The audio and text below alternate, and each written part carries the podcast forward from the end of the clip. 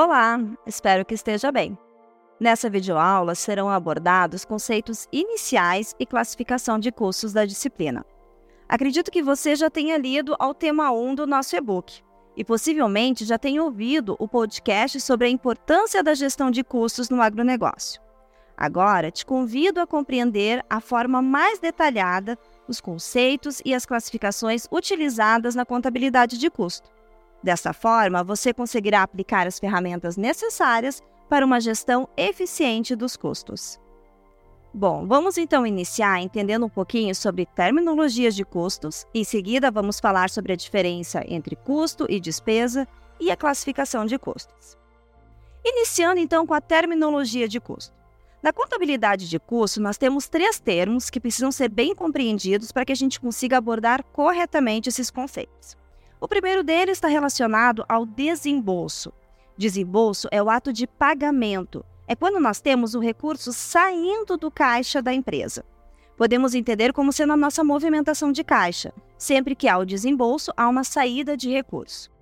Podemos citar como desembolsos exemplos como pagamento de matéria-prima, pagamento a fornecedor, pagamento da folha de pagamento e assim por diante.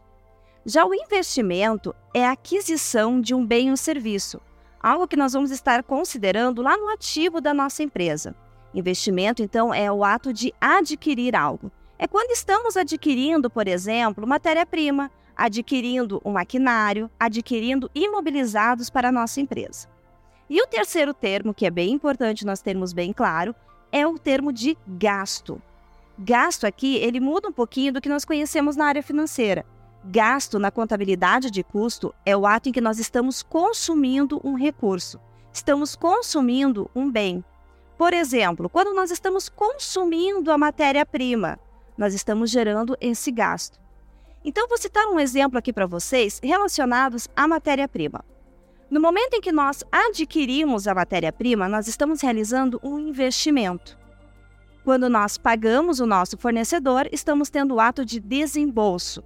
Entendam que esse pagamento pode ser à vista, pode ser no ato da aquisição, mas também pode ser a prazo, ok?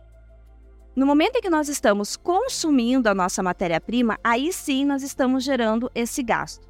Ficou claro esse processo?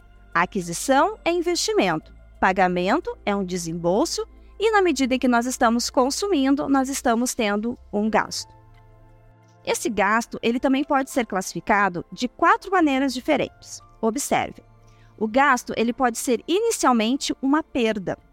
Vejam, a perda ela pode ser normal e anormal. Uma perda anormal é aquela perda que nós não conseguimos prever. Ela é totalmente inerente ao processo. Uma perda anormal no agronegócio pode ser ocasionada, por exemplo, por uma enchente, por uma chuva de granizo, algo que está gerando um prejuízo dentro da nossa plantação.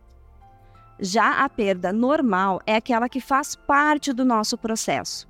As perdas anormais, elas geralmente são somadas ao custo do nosso produto, pois entendemos que elas fazem parte do nosso processo.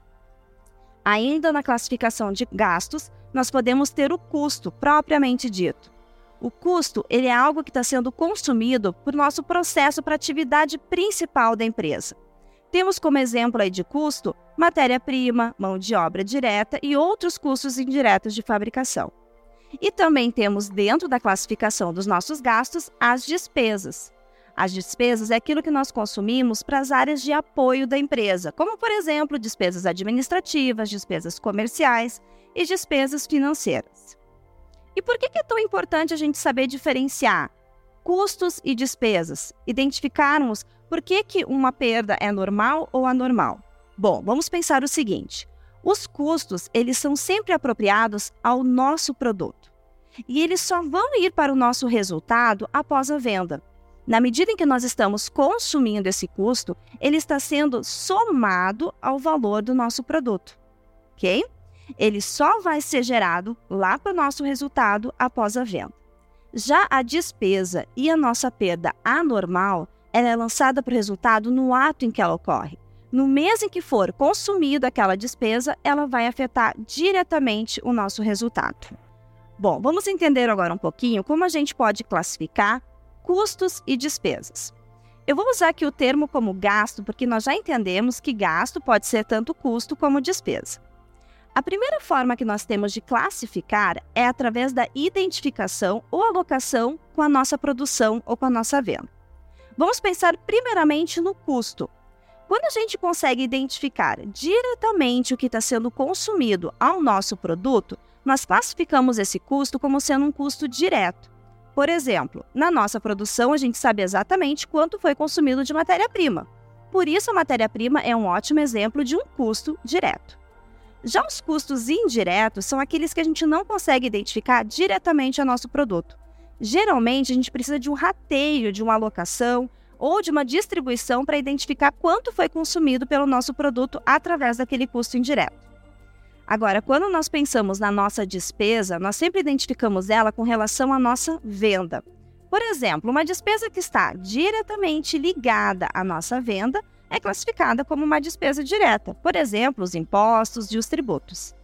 Agora temos outras despesas que são indiretas, como por exemplo o salário das pessoas que estão trabalhando na área administrativa e na área comercial. Por mais que o salário deles seja algo que é pago todo mês, ele está indiretamente ligado à nossa produção de vendas.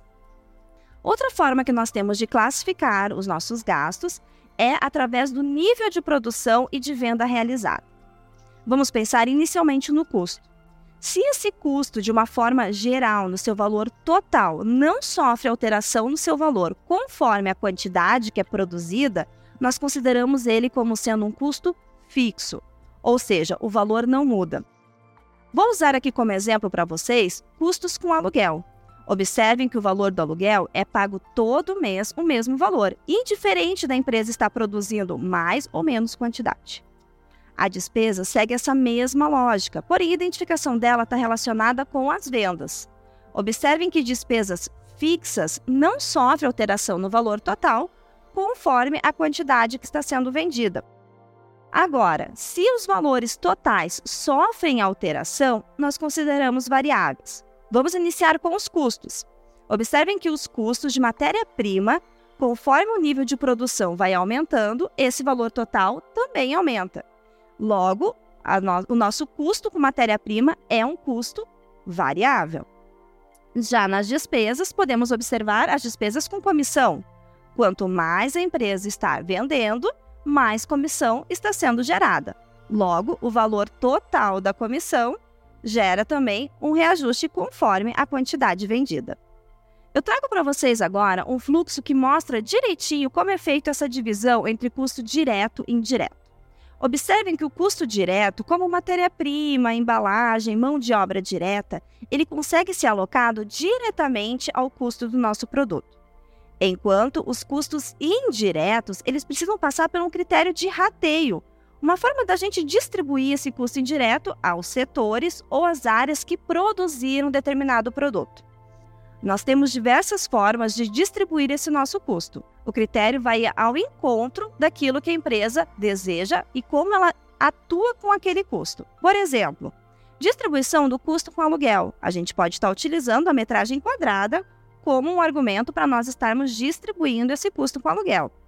Outro exemplo é o custo relacionado à mão de obra indireta. Nós podemos estar, então, utilizando o critério de horas trabalhadas para distribuir por cada setor.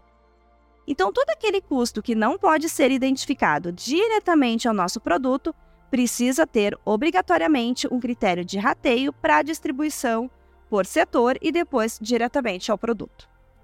Finalizando então essa compreensão sobre a classificação de gastos entre fixo e variável, eu trago para vocês esses gráficos.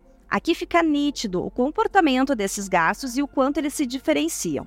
Observem, gastos fixos totais, eles se mantêm no mesmo valor indiferente à quantidade que está sendo produzida. Logo, eles não sofrem reajuste a curto prazo. Pode ocorrer de um gasto fixo ter um reajuste a longo prazo em função de um aumento mesmo da produção na empresa, mas a curto prazo ele se mantém no mesmo valor. Quando nós analisamos ele de forma unitária, ou seja, identificando esse gasto fixo por unidade produzida, observem que ele faz uma curva descendente.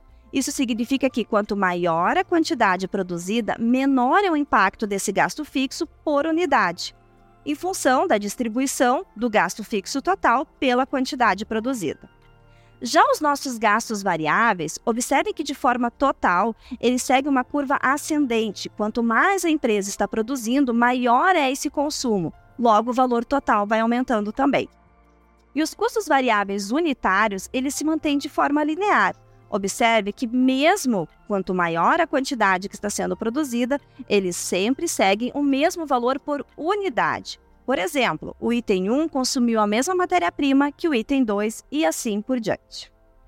Agora que você já conhece um pouco mais sobre os termos e classificação de custos, te convido a ouvir o podcast sobre análises baseadas em custos aplicadas ao agronegócio, onde aprofundamos a aplicação prática das análises que são possíveis com base nas informações geradas pela contabilidade de custos.